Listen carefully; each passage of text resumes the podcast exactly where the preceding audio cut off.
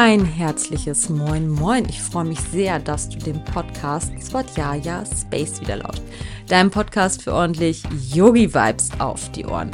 Mein Name ist Sandra, ich bin 35 Jahre jung, komme aus Hamburg, bin nebenberuflich, leidenschaftlich Yogalehrerin und meine Passion ist es, Yoga gesund in die Welt zu tragen und den Menschen, je nachdem, wie weit du bist in deiner Yoga-Praxis und wie du gebaut bist, wirklich jeder Person im Rahmen ihrer oder seiner Möglichkeiten Yoga ans Herz zu legen.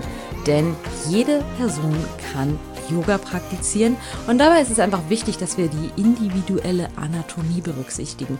Und genauso ein bisschen soll das auch in diese Richtung in dieser Folge gehen. Also wenn du vielleicht noch nicht so super lange Yoga praktizierst oder noch nicht so wirklich viel dich mit deinem Körper beschäftigt hast oder aber auch wenn du Yogalehrerin bist, die gerade erst anfängt, ist diese Folge hoffentlich von Mehrwert für dich, weil wir tatsächlich darüber sprechen, warum bestimmte Asana-Kategorien funktionieren, bestimmte Asana Asanas vielleicht nicht funktionieren.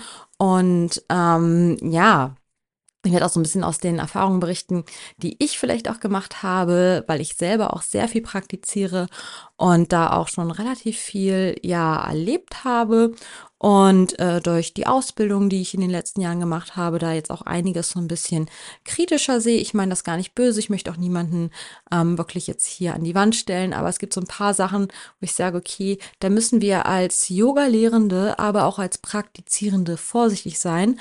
Hm, letzten Endes als praktizierende Person hast du auch immer ein Stück weit Eigenverantwortung. Das heißt, wenn vorne Ansagen gemacht werden, dann trau dich auch wirklich, dir nur das rauszunehmen, was dir entspricht. Betrachte Yoga vielleicht als eine Art Buffet und du musst dich nicht an allem satt essen. Das macht keinen Sinn, wenn du am Ende dann Bauchweh bekommst. Das heißt, sehr, sehr, sehr gerne guck, was geht. Klar kann man sich körperlich ein bisschen herausfordern, aber man sollte seine Grenzen auf jeden Fall nicht überschreiten. Und wenn man merkt, dass es vielleicht gerade auch im unteren Rücken sich nicht gut anfühlt oder auch in dem Schulterbereich sich nicht gut anfühlt, dann auch super gerne nach der Klasse die Yoga-Lehrperson einfach mal fragen, nach Alternativen fragen und bestimmte Sachen, wenn du merkst, es geht gar nicht, einfach nicht mitmachen.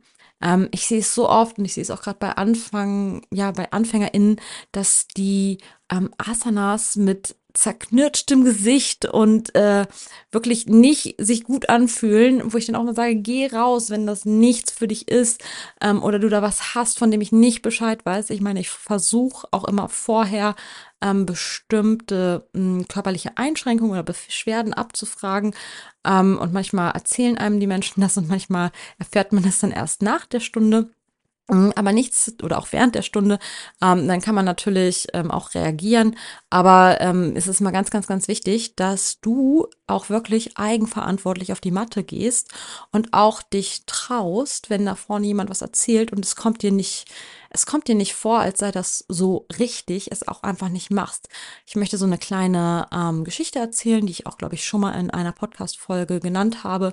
Ich war im Yogakurs in einem Fitnessstudio ähm, ich will nicht sagen, dass die Yogakurse im Fitnessstudio schlecht sind, aber ich habe einfach, glaube ich, auch ähm, eine Person eine Lehrperson erwischt, die einfach mir nicht entspricht. Ähm, das heißt nicht, dass das eine schlechte Lehrperson ist. Es ist einfach nur nicht meine Art, ähm, Yoga zu praktizieren und so würde ich Yoga auch nicht vermitteln. Aber es ist das Schöne, es gibt so viele Menschen, die Yoga unterrichten und für jeden und jede ist die richtige Lehrperson dabei.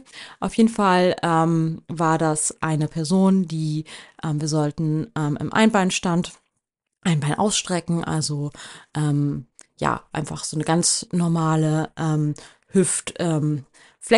Ähm, also wirklich hier die, die, das Bein ausstrecken und dann sollten wir die Hüfte öffnen und ähm, das Bein zur Seite ausstrecken, den Fuß flexen und mit dem Arm ähm, oder mit der Hand dann den Fuß greifen. Ähm, ich persönlich nehme für sowas mal einen Block, weil in der Regel, äh, was heißt in der Regel, ich habe einfach kürzere Arme und dafür längere Beine. Das ist nicht schlimm, lange Beine sind nichts Schlechtes, aber im Verhältnis einfach habe ich kürzere Arme. Das heißt, ich muss für mich jetzt persönlich in meiner Yoga-Praxis gucken, dass ich öfter auch mal Blöcke benutze und ähm, auch gucken, ähm, ja, wie das, wie, wie ich dann damit umgehe einfach. Also für mich sind Blöcke in meiner eigenen Praxis essentiell oder auch Gurte, einfach weil die Arme nicht so lang sind. Ähm, genau, das sind Hilfsmittel im Yoga.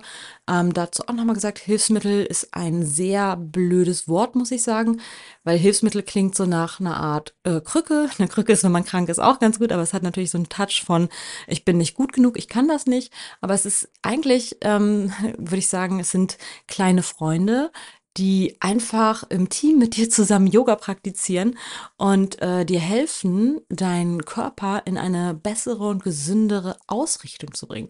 Weil was bringt es dir, wenn du zum Beispiel ähm, im Halbmond, also das ist auch eine Haltung, die äh, ja so herausfordernder sein kann. Ähm, was bringt es dir da, wenn du mit dem ja, mit dem, mit der Hand an den Boden kommst, aber krumm und schief stehst und dann vielleicht dich noch mehr in eine Disbalance begibst. Also Disbalance ist immer, wenn äh, der Körper einfach nicht in seiner rechten, richtigen Gelenkwinkelstellung steht und dann einfach noch Disbalancen, die vielleicht durch Alltagshaltung schon da sind, noch mehr verstärkt werden. Ähm, und ich nehme im Halbmond immer super gerne einen Block. Auch im Trikonasana, im Dreieck nehme ich super gerne einen Block, weil es im Trikonasana wirklich wichtig ist, dass die Wirbelsäule schön lang ist ähm, dass wir hauptsächlich die seitliche Bauchmuskulatur ähm, ja kräftigen und äh, die Füße stabil am Boden haben. Und ähm, ich sehe super häufig Leute, die einfach an ihren Knöchel rankommen wollen. Also Trikonasana ist ähm, so eine Art, wie wenn du aus dem zweiten Krieger, der zweiten Kriegerin, ähm, wenn du dann das vordere Bein leicht ähm, durchstreckst, eine Mikrobeuge im Knie lässt, Gerade hyperflexible Menschen sollten da sehr doll aufpassen, dass sie ähm, immer schön Kraft haben und auch nicht überstrecken.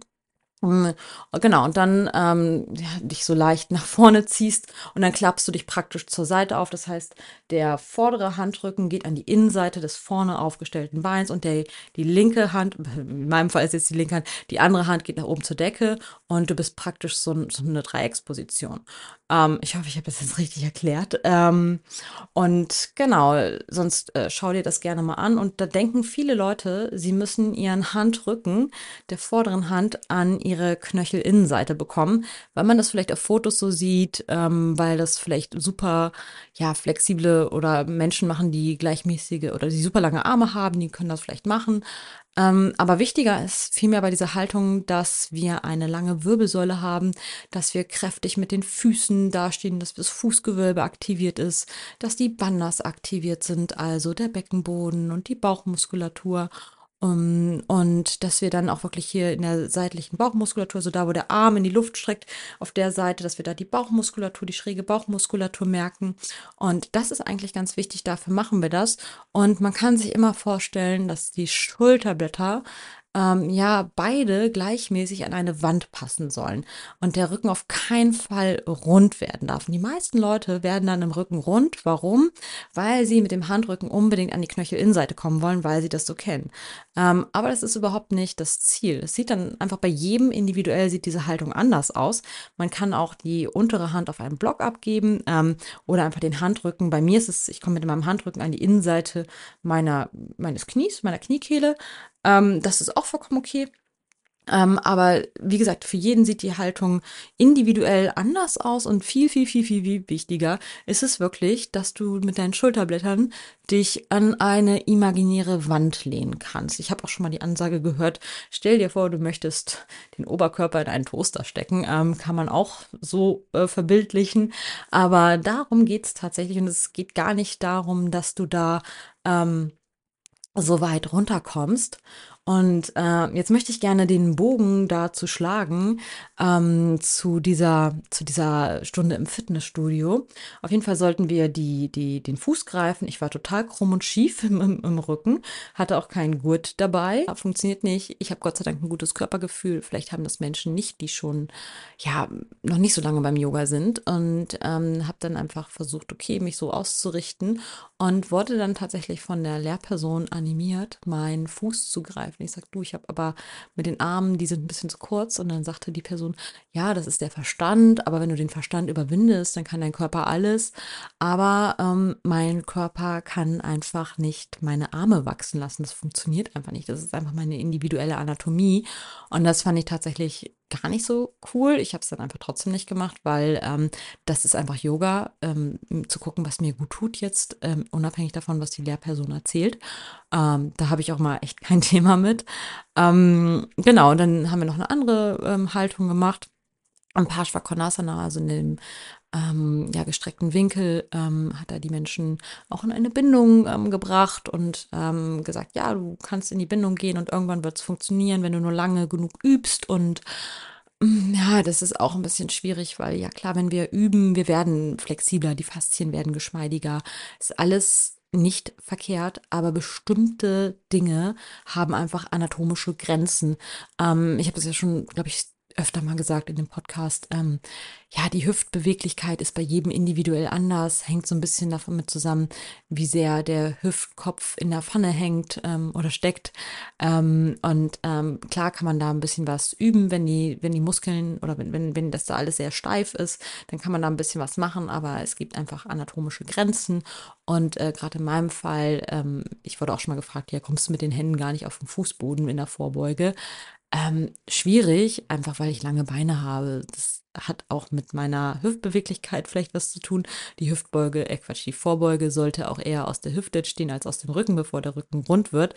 Also mir wäre es einfach lieber, dass mein Rücken stabil ist, dass mein Bauch stabil ist, dass meine Füße stabil am Boden sind und alles weitere ist mir dann relativ egal. Wenn ich den Boden berühren möchte und nicht rankomme, nehme ich einfach Blöcke. Aber das sind einfach so Sachen, glaube ich, die allgemein immer ähm, gedacht werden, dass Yoga extrem Flexibilität bedeutet. Das heißt, nur flexible Menschen können Yoga machen. Und das ist halt einfach Quatsch. Das stimmt einfach nicht. Ähm, mir ist immer viel wichtiger, dass wir Kraft aufbauen. Denn ähm, gerade auch wenn Menschen sehr hypermobil sind, beziehungsweise hyperflexibel, dann ähm, brauchen diese Menschen noch mehr Kraft, dass die Muskeln um die Gelenke herum die Gelenke schützen und ähm, ja, man sich da wahrscheinlich oder hoffentlich nichts auskugelt ähm, oder sonstig äh, verletzt, weil einfach ja Hypermobilität ist einfach ähm, auch ähm, mit Vorsicht zu genießen. Also klar kann man vielleicht dann sein Bein hinters Ohr bringen, aber man kann sich auch viel, viel, viel schneller verletzen. Deshalb ist eigentlich beim Yoga für hypermobile Menschen, aber auch für alle anderen Menschen Kraft viel, viel, viel sinnvoller, weil wenn ich Kraft habe, dann kann ich mich auch richtig ausrichten. Das ist wie zum Beispiel auch im Chaturanga, sieht man das auch sehr häufig, dass die Menschen im unteren Rücken dann einfach einsinken, weil sie unbedingt die fortgeschrittenen eigenen Version Chaturanga machen wollen oder die Ellenbogen gehen nach außen und ähm, das wollen wir eigentlich auch nicht.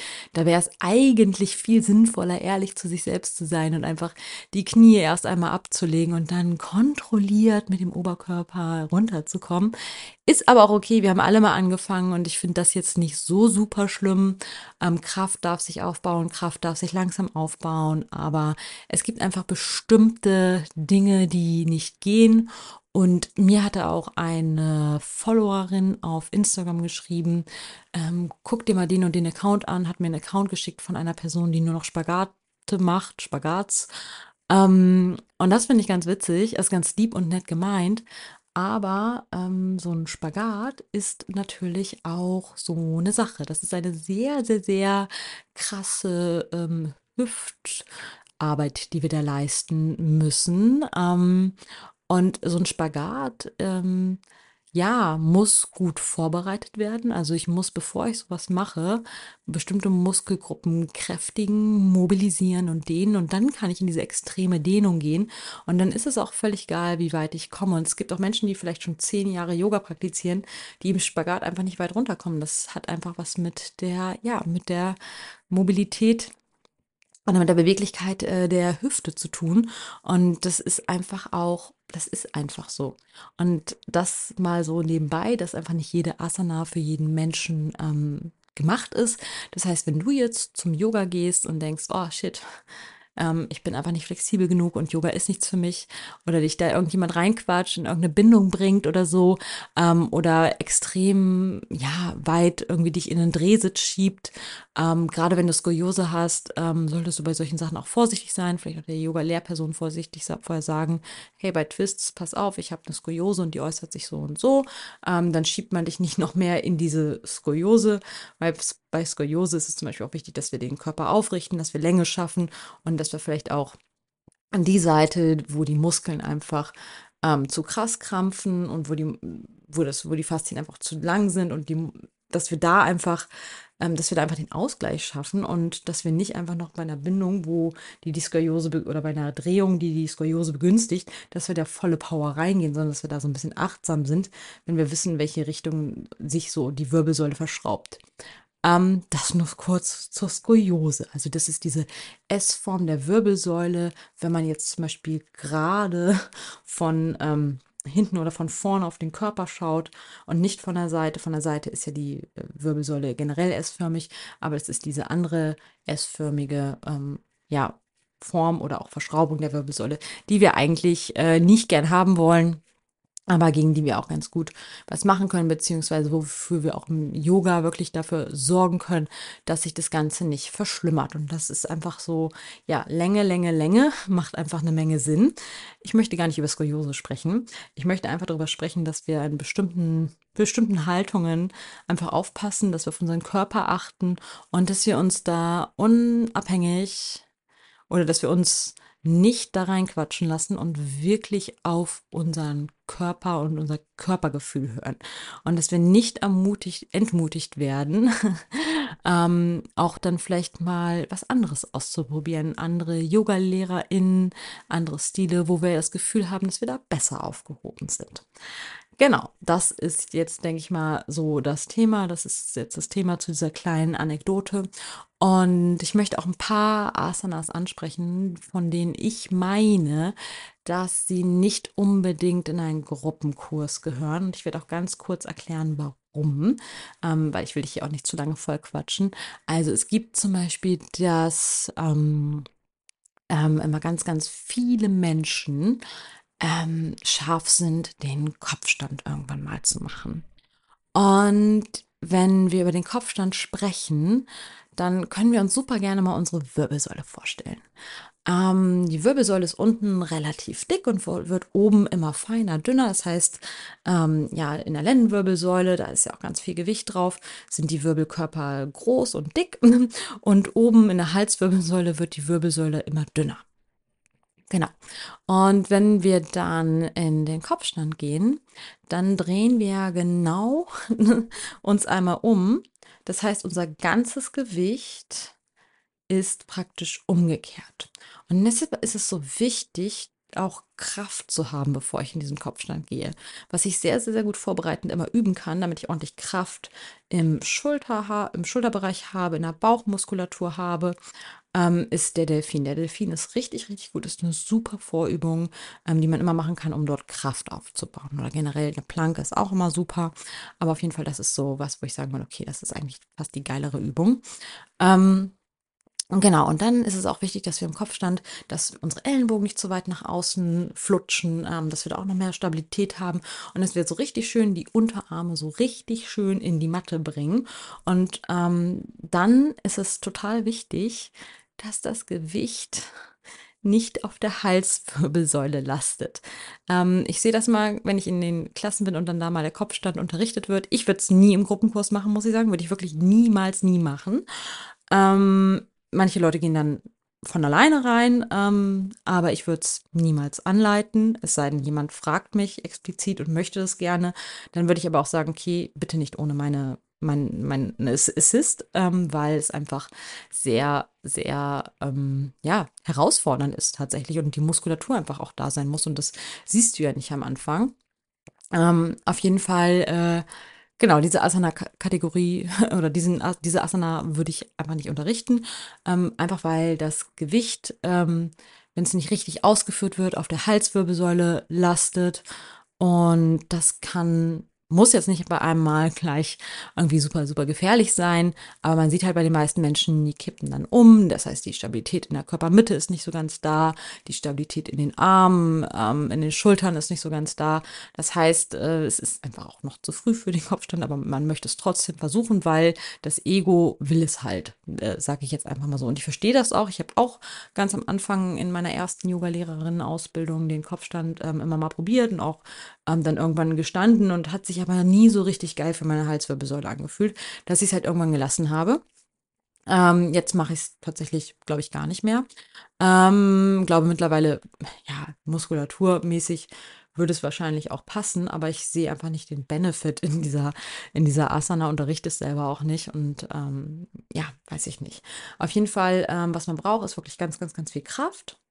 Ähm, auch Bauchmuskulatur auf jeden Fall. Und ähm, dann ist es einfach wichtig, dass man auch ehrlich zu sich ist und wenn diese Haltung ähm, wirklich sich in der Halswirbelsäule scheiße anfühlt, da ganz vorsichtig rauszugehen und erstmal den Delfin zu machen. Ähm, ich weiß, dass man am Anfang auch denkt, oh, ich bin jetzt Yogalehrerin oder ich mache schon so lange Yoga, das muss jetzt endlich klappen. Aber auch da wirklich mit der nötigen ähm, Gleichmütigkeit rangehen und sagen, okay, ich gebe mir die Zeit, ich mache das ganz in Ruhe und wenn es kommt, kommt es und wenn es nicht kommt, kommt es nicht. Weil am Ende ist Yoga das, was mir gut tut und äh, ich wieder die Asanas, die mich nähern. Und wenn irgendwann neue Asana-Kategorien oder Asanas dazukommen, ich sag mal Kategorien, obwohl das total Quatsch ist, ähm, ob, wenn irgendwann Asanas dazukommen, ähm, dann ist das fein. Also ganz, ganz am Anfang war es in meiner Praxis auch so, ah, die Krähe, ich will sie unbedingt können. Und äh, ja, Jetzt äh, mache ich sie auch nicht mehr so häufig. Ich kann sie tatsächlich äh, sogar zu den Seiten hinaus äh, mittlerweile. Und das war früher für mich so, oh wow. Ähm, jetzt denke ich mir, ich bin keine bessere Yogini dadurch, dass ich das mache. Ich mache die Asanas, die mir und meinem Körper gut tun, die mir Spaß machen. Und ich habe viel mehr Spaß an kräftigenden Asanas. Ähm, und äh, vielleicht auch mal ein bisschen komplexeren Flows, vielen Planken, das ist genauso meins. Und das ist für jeden auch individuell, aber mir ist es überhaupt nicht mehr wichtig, diese Instagrammable Asanas zu machen, äh, weil es mich auch mittlerweile langweilt, äh, das auf Instagram zu sehen. Ähm, weil das einfach nicht Yoga gerecht wird, dem Yoga an sich und dem, was der Yoga eigentlich kann. Ähm, genau, das ist, äh, denke ich mal, ganz, ganz, ganz wichtig. Und ähm, ich möchte noch die nächste Asana ansprechen, die ich auch in der Regel ähm, nicht gerne in meine Kurse integriere, ist auch wieder eine Umkehrhaltung. Und da reden wir jetzt über den Schulterstand. Der Schulterstand klingt mega, mega easy. Ähm, aber auch hier habe ich selber als Praktizierende ganz am Anfang wenn ich ehrlich zu mir war, ähm, hat sich der nicht gut angefühlt. Warum? Weil ich den auch in meiner Halswirbelsäule gespürt habe. Vielleicht ist es auch nicht damals richtig angeleitet worden. Auf jeden Fall jetzt merke ich teilweise, ähm, es fühlt sich gut an. Manchmal habe ich das Gefühl, dass es sich in meiner Schilddrüse nicht gut anfühlt. Also gehe ich wieder raus. Ähm, aber ich glaube, es muss auch dafür so ein bisschen Muskulatur da sein. Und es gibt eine viel bessere Alternative. Ähm, man kann sich ein Bolster, ein Meditationskissen so in das Kreuzbein legen, die Arme auf Schulterhöhe ausstrecken, die Beine einfach in die Luft hat die gleiche Wirkung wie ähm, der Schulterstand, ist aber deutlich entspannter und mache ich persönlich viel lieber in den Kursen, gerade wenn es nach einem anstrengenden Flow in die Endentspannung geht. Ähm, genau, aber ich weiß, dass viele, die auch gerade anfangen, ähm, auch gerne den Schulterstand machen wollen. Vorweg sei gesagt, im Schulterstand ähm, ab einem gewissen Punkt, also bevor dann die Beine hochgehen, bitte nicht mehr den Kopf nach rechts oder nach links bewegen, wird auch sehr häufig vergessen mit anzusagen. Vielleicht setzen viele voraus, dass die Yogis, Yoginis das wissen. Ich persönlich finde, ähm, man kann bestimmte Dinge nicht oft genug anleiten und sagen.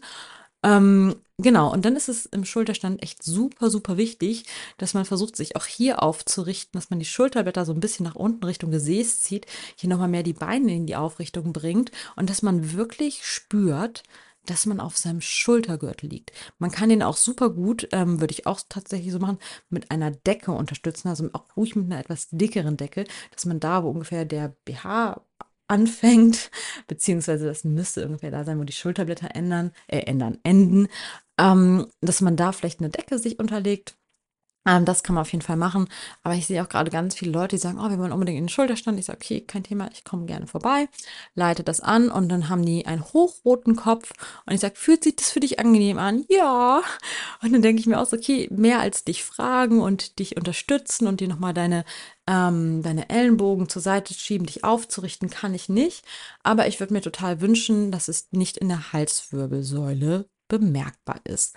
Ähm, wenn das doch so ist und die Menschen machen das, das war die Eigenverantwortung, von der ich am Anfang gesprochen habe, ähm, wirklich sich, ja, trauen, ehrlich zu sich selbst zu sein Und es ist der Yoga-Lehrperson scheißegal. Es ist wirklich scheißegal, wer da reinkommt, wer da nicht reinkommt. Die sagen am Ende nicht so, uh, die hat heute aber den Schulterstand richtig toll gemacht oder uh, die stand heute im, äh, weiß ich nicht, im Kopfstand oder so.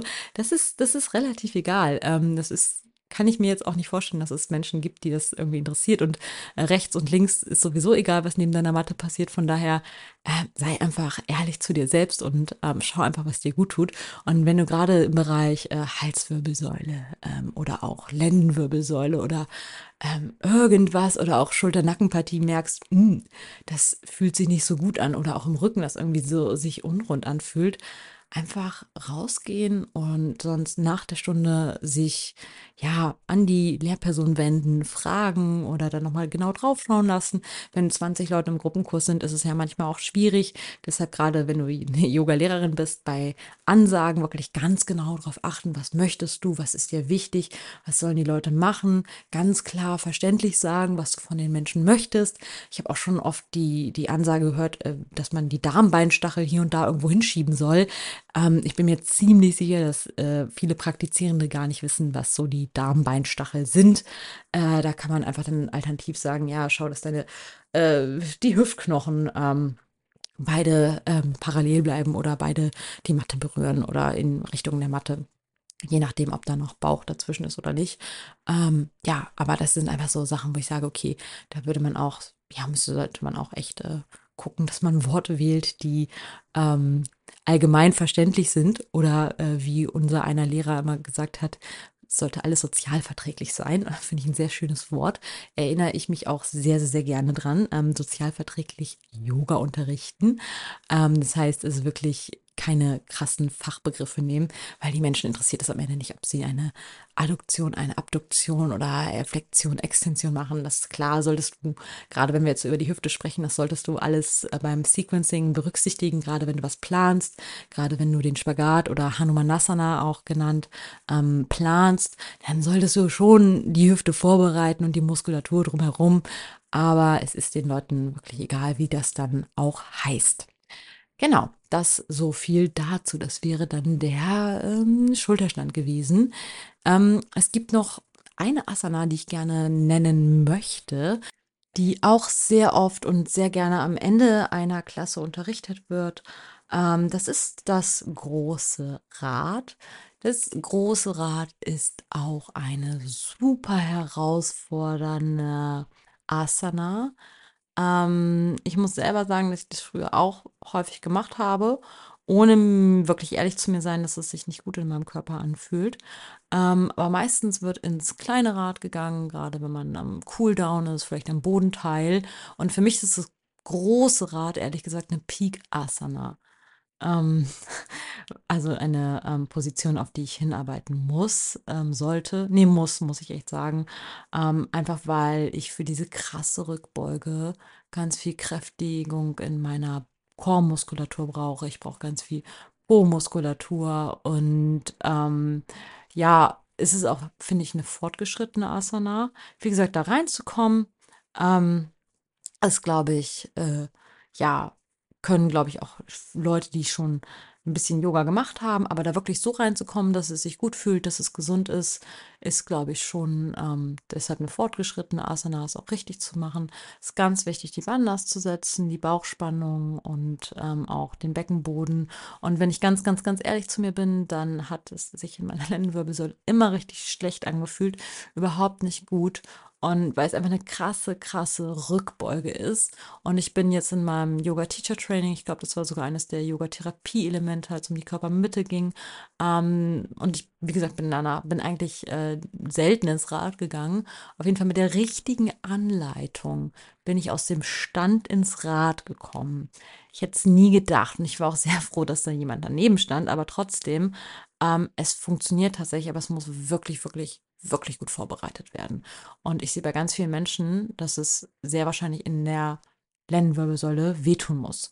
Und gerade die Lendenwirbelsäule ist ein Bereich, wo wir wirklich sehr achtsam sein dürfen. Und wir brauchen auch wirklich die Stabilität in unserer Bauchmuskulatur, um diesen Bereich aufzurichten, hier in die Länge zu kommen. Ähm, weil sehr häufig viele Menschen, die meisten äh, tendieren eher zu einem Hohlkreuz. Klar, es gibt auch mehr Menschen mit einem Rundrücken, aber so die meisten, die ich so in den Kursen habe, tendieren eher zu einem Hohlkreuz. Ähm, das heißt, die, die Bauchmuskulatur ist zu schwach, schiebt sich alles so ein bisschen nach hinten und es ist ja auch so, dass ganz viele Bandscheibenvorfälle oder Vorwölbungen ähm, von Steißbein bis Lendenwirbelsäule ähm, in dem Bereich passieren. Und es liegt einfach auch daran, dass wir meistens äh, zu wenig tiefe Bauchmuskulatur und zu wenig Bauchmuskulatur haben, damit wir halt so richtig schön in die an die Länge gezogen werden und auch generell diese tiefen Muskulatur und auch diese kleinen Muskeln zwischen den Wirbelkörpern ähm, ziehen uns ja auch nochmal mehr in die Länge, bringen uns mehr Aufrichtung. Das heißt, kann man sehr gut durch so Balanceübungen. Ähm, es gibt diesen Therapiekreisel, der ist, glaube ich, ganz cool ähm, dass man da wirklich lernt, die tiefe Bauchmuskulatur oder die Tiefenmuskulatur zu nutzen. Ähm, was ich auch empfehlen kann, ist Stand-Up-Paddling fahren. Ähm, wenn so ein paar Wellen kommen, ist auch, glaube ich, super für die Muskulatur. Aber es gibt ja dieses Balance-Board oder Therapiekreisel genannt. Das ist, glaube ich, sehr, sehr, sehr gut. So mal nebenbei. Ähm, aber nichtsdestotrotz, wir waren beim großen Rad. Äh, das große Rad wird sehr oft angesagt. Und wenn du jetzt noch Bock hast, dann geh ins große Rad. Und wie gesagt, für mich ist das nicht so eine Asana, die ich mal so nebenbei am Ende der Stunde mache. Für mich ist es wirklich eine Asana, auf die ich hinarbeite, wo ich vielleicht auch erstmal an der Wand das vorbereite und äh, wenn ich die ganze Muskulatur vorbereitet habe und dann kann ich wirklich ähm, ins Rad gehen und dann kann ich auch gucken, ob das funktioniert oder nicht funktioniert. Und äh, da sollte ich auch wirklich ganz, ganz, ganz ehrlich sein und mit meiner Lendenwirbelsäule auch ganz liebevoll umgehen. Und ich weiß auch, dass wenn Leute sagen, oh, ich mache schon so lange Yoga oder oh, ich bin Yogalehrerin, ich muss doch diese Asana können, dann kann ich dir nur sagen, ja, du musst gar nichts. Ähm, es ist völlig okay, äh, nur weil man Yoga-Lehrperson ist, heißt es das nicht, dass man alles können muss. Ich ehrlich gesagt leite auch nur das an, was ich kann. Ähm, ich kann, wenn mich jetzt jemand fragt, auch gerne Hilfestellung geben oder wenn mich mal jemand fragt, kannst du mich da und da reinleiten, dann klar weiß ich, wie das geht, aber ich mache es in meinen Gruppenkursen einfach nicht, weil ich finde es ehrlich gesagt nicht authentisch und ich unterrichte das, was mir gut tut. Und in der Regel ist es auch das, was den Menschen gut tut. Und bei mir ist einfach Kraft, Kraft, Kraft und ähm, ja, einfach um gesund Yoga zu unterrichten, ganz viel Beckenboden, ganz viel Chormuskulatur, weil uns das einfach auch in unserem Alltag hilft, gesund zu bleiben, diese angeblichen Verschleißerscheinungen, die im Alter auftreten können, einfach ja zu vermeiden ähm, oder zumindest ja doch ehrlich gesagt zu vermeiden. Ich glaube schon, dass man es vermeiden kann. Natürlich will ich das nicht pauschal sagen. Es gibt immer Dinge, die passieren trotzdem. Ähm, aber ich glaube, wenn wir unseren Körper gesund halten, wenn wir wirklich immer in der richtigen Gelenkwinkelstellung äh, kräftige eine Übung machen oder Sport machen, dann glaube ich, ähm, kann uns gar nicht so viel passieren im Alter. Das ist meine persönliche ja, Meinung oder ich glaube das einfach oder ich hoffe das einfach ähm, weil wir dann einfach nicht von der Schwerkraft wieder so blöd in diese Haltung gezogen werden. Und ich glaube einfach, dass wir auch sehr, sehr viele Haltungen einfach im Alltag viel zu viel einnehmen. Zum Beispiel das Sitzen. Man sagt ja auch nicht umsonst, das Sitzen ist das neue Rauchen. Also ich glaube da schon dran, dass es ähm, nicht schön für unseren Körper ist, weil wir uns dann einfach ganz blöde Haltung angewöhnen, Haltungsmuster. Und ich sehe das selber auch in Personal Trainings, wenn ich Menschen einfach nur hinstelle und richtig ausrichte. Einfach nur sage, okay, das ist jetzt deine richtige Haltung, ähm, dann finden die das immer super anstrengend. Ich sage, okay, bleib in dieser Haltung, übe dich genauso in dieser Haltung beim Zähneputzen. Sonst ist es schon mal die, das ist schon mal eine Übung von vielleicht äh, noch zwei, drei weiteren Übungen, aber das kannst du auf jeden Fall machen. Achte auf deine Füße, achte auf dein Fußgewölbe und dann schau wirklich, dass du wirklich gut stehst, ähm, dass du Länge kreierst und äh, das ist einfach so, so, so Gold wert. Und ich glaube, wenn man, wenn man dann irgendwann automatisch, weil klar, es ist am Anfang anstrengend, aber es ist anstrengend, weil Muskulatur benötigt wird, die gegebenenfalls zu schwach ist, also die sehr wahrscheinlich zu schwach ist. Und äh, je öfter wir das machen, desto besser ist es, denn ein Muskel möchte trainiert werden. Und das ist genau das, Problem, beziehungsweise für viele Menschen das Problem, ähm, ein Muskel muss regelmäßig trainiert werden ähm, oder gefordert werden. Das heißt, wenn ich mich jeden Abend auf die Couch flieze, mich nicht viel bewege, vielleicht kein Yoga mehr mache, natürlich äh, lassen meine, lässt meine Muskulatur nach. Aber gerade das ist einfach so, so wichtig, dass wir wirklich äh, stabil und gesund durch den Alltag gehen. Genau. Das vielleicht dazu. Ich will jetzt nicht jede Asana ähm, rauspacken. Ähm, es gibt auch eine Asana, die ich richtig geil finde, wo ich sagen muss, ist aber mega, mega herausfordernd und ähm, die, für die es aber Alternativen gibt. Ähm, wenn man in eine Umkehrhaltung möchte, wie gesagt, wie Parita Karani, wenn das passt. Und ich mag auch super gerne, und jetzt kommt's, den Handstand. Man muss den Handstand aber nicht können. Es reicht vollkommen, wenn man den Handstand an der Wand macht. Und dann vielleicht ein Bein hoch, irgendwann das zweite Bein hoch oder sich beim Handstand helfen lässt. Es ist bei der Asana nicht das, wie es von außen aussieht. Es geht um die Qualität der Asana. Und die kannst du in deiner individuellen ähm, Art und Weise leben, indem du vielleicht den Handstand nur an der Wand machst. Genauso gut kannst du die Kraft des Schulterstandes ähm, ja, erleben, wenn du in Viparita Karani gehst, also dem unterstützten Schulterstand. Es ist nicht egal, wie es aussieht. Wichtig ist, dass die Wirkung und die Qualität der Asana bei dir ankommt. Vielleicht ist das jetzt auch mal ganz, ganz, ganz hilfreich für dich als Praktizierende oder als Yogalehrerin, ähm, dass du vielleicht auch die Menschen ermutigst, äh, künftig einfach, ja, ähm, die Asanas zu machen, wie es ihnen entspricht. Und ähm, vielleicht auch diese ganz krassen Asanas ähm, einfach vielleicht nicht unbedingt in eine Klasse mit reinbringst, wo du weißt, okay, das ist jetzt keine Masterclass. Ne? Wenn es eine Masterclass ist und es wirklich so Level 3 von, weiß ich nicht, ist, dann kann man das vielleicht machen und man weiß das genau, man kennt die Leute. Aber in der Regel ähm, merke ich tatsächlich, dass die Leute noch ganz, ganz, ganz viel vom Ehrgeiz getrieben sind.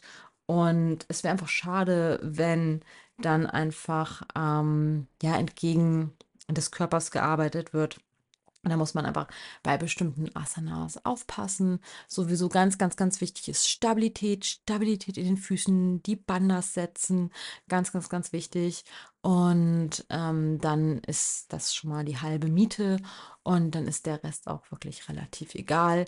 Deshalb, ich hoffe, du konntest von dieser Folge so ein bisschen was mitnehmen. Es gibt einfach so, so viele Asanas, wo ich sage, okay, da muss man wirklich ein bisschen aufpassen. Ähm, ich habe jetzt nicht alle Asanas hier mit reingenommen, wo ich denke, okay, da muss man aufpassen. Ähm, es gibt bestimmte Asanas, wo ich sage, die sind richtig gut, die kann man immer machen. Ähm, wie zum Beispiel das Trikonasana finde ich super. Ich finde richtig gut auch immer Planken und dafür gibt es natürlich auch verschiedene Alternativen oder mit abgesenkten gesenkten Knien, ähm, kann man immer machen.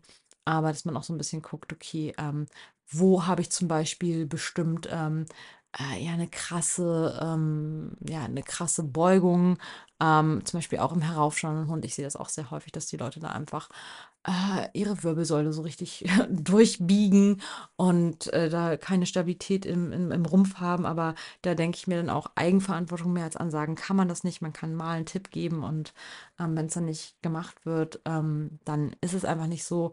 Aber ansonsten, wenn du jetzt Praktizierende bist und denkst, ich möchte gerne wissen, wie es richtig geht, dann sehr gerne fragen, ähm, einen Personal Training buchen oder auch wenn das blöd klingt, aber vielleicht einen Anfängerinnenkurs. Anfängerinnenkurs heißt nicht, zumindest bei uns nicht, dass du komplett neu bist, noch nie Yoga gemacht hast. Und Vinyasa Anfängerinnenkurs, da wird dir wirklich gesagt, was ist der Ujjayi-Atem, was ist der Sinn des Ujjayi-Atems, was sind die Bandas, welche Funktion hat das, ähm, wie positioniere ich meine Hände am besten, wie kann ich meine Handgelenke vorbereiten. Das sind einfach Dinge, die sind im Gruppenkurs einfach schwierig unterzubringen, weil wir in der Regel nicht mal mehr 90 Minuten haben. Die meisten Kurse gehen nur 75 Minuten.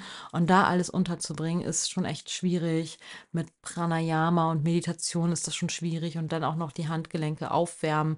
Ähm, so, das kann man mal machen, aber wirklich alles ähm, kann man nicht machen. Ich persönlich kann nur für mich sprechen. Ich sage immer nach der Stunde gerne fragen, ich bin da, nehmt euch den Raum. Ähm, aber auch wenn das nicht gesagt wird, ich kann mir nicht vorstellen, dass da jemand ähm, euch wegschickt oder dich wegschickt.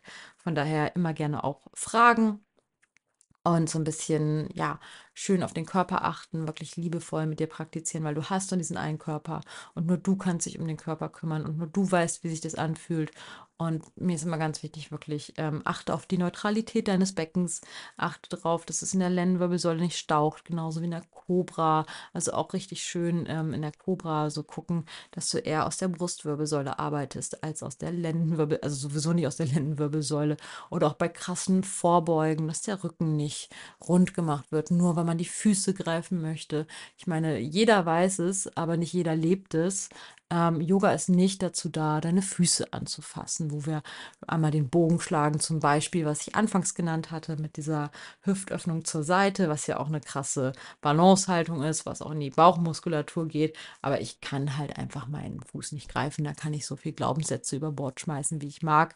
Ähm, es lässt einfach nicht meine Arme wachsen. Ähm, und auch sehr gerne wirklich nutze Blöcke. Ich nutze auch immer Blöcke tatsächlich, einfach weil ich mit den Armen nicht am Boden ankomme. Eine Freundin von mir hat, sagt immer, sie hat Affenarme, weil ihre Arme extrem lang sind. Das ist bei jedem anders und es macht uns weder zu schlechten Yoginis, Yogis und noch weniger macht es uns zu schlechten LehrerInnen, weil wenn wir als Yoga-Lehrperson genau wissen, was geht, was nicht geht und auch auf unseren Körper entsprechend achten können, können wir das halt auch gut weitergeben. Genau. Ich hoffe, dass dir diese Folge etwas geholfen hat. Ich hoffe auch, dass sich niemand angegriffen fühlt. Ähm, das ist nicht meine Intention. Es geht mir einfach nur darum, dass wir wirklich ein Bewusstsein für unseren Körper finden, dass wir gesund praktizieren, dass wir gesund anleiten und dass auch wir als Yoga-Lehrende verstehen, dass wir ein Stück weit, ähm, selbst wenn wir sehr, sehr, sehr flexibel sind, dass das nicht ähm, normal ist, dass jeder individuell und anders gebaut ist und dass es für jeden Alternativen geben darf, was wir liebevoll in den Unterricht mit einfließen lassen, dass die Yoga-Praxis, die wir unterrichten, nicht unsere eigene Praxis ist. Dafür ich persönlich oder ich persönlich meine, dass wir dafür dann selbst als Yoginis, pra Yogis praktizieren gehen sollten. Ähm, aber Yoga unterrichten ist einfach Energie geben, ähm, Menschen unterstützen, ähm, ja, ihren Körper durchzubewegen, gesund durchzubewegen und dann im Anschluss dessen zu spüren, ähm, dass sie ja etwas Gutes für den Körper getan haben, dass diese mentale Komponente da ist. Aber es geht auf keinen Fall darum zu sagen, hey, wir machen heute den Kopfstand und äh, ihr könnt das alle locker mal ausprobieren. Ähm, also da kann man dann in den halben Kopfstand gehen oder so und anbieten und auch wirklich motivieren, wenn man den Kopfstand dann machen möchte, den halben Kopfstand und ansonsten ähm, wirklich sagen, hey, bitte macht nur den Kopfstand ähm, mit Assists und wartet, bis ich bei euch bin. Und dann dauert es halt mal. Aber dann ist sichergestellt, dass sich keiner wehtut, dass keiner irgendwie so Schmerzen in der Halswirbelsäule hat. Ähm, oder da sonst noch irgendein Mist passiert. Ähm, alles auch schon mal vorgekommen jetzt, ähm, aber ähm, das wollen wir nicht, weil wir wollen am Ende, dass die Menschen sich gut ja, fühlen nach der Yoga-Praxis und nicht irgendwie der Körper sich schlecht anfühlt. Das ist, glaube ich, nicht das, was wir wollen. In diesem Sinne, ich hoffe, diese Folge hatte einen Mehrwert für dich. Und wenn du noch Anregungen hast, etwas teilen möchtest ähm, oder Wünsche für nächste Folgen, lass es mich super gerne wissen. Ich freue mich, dass du zugehört hast und freue mich schon, wenn wir uns ganz bald wieder hören. Bis dahin, mach's gut.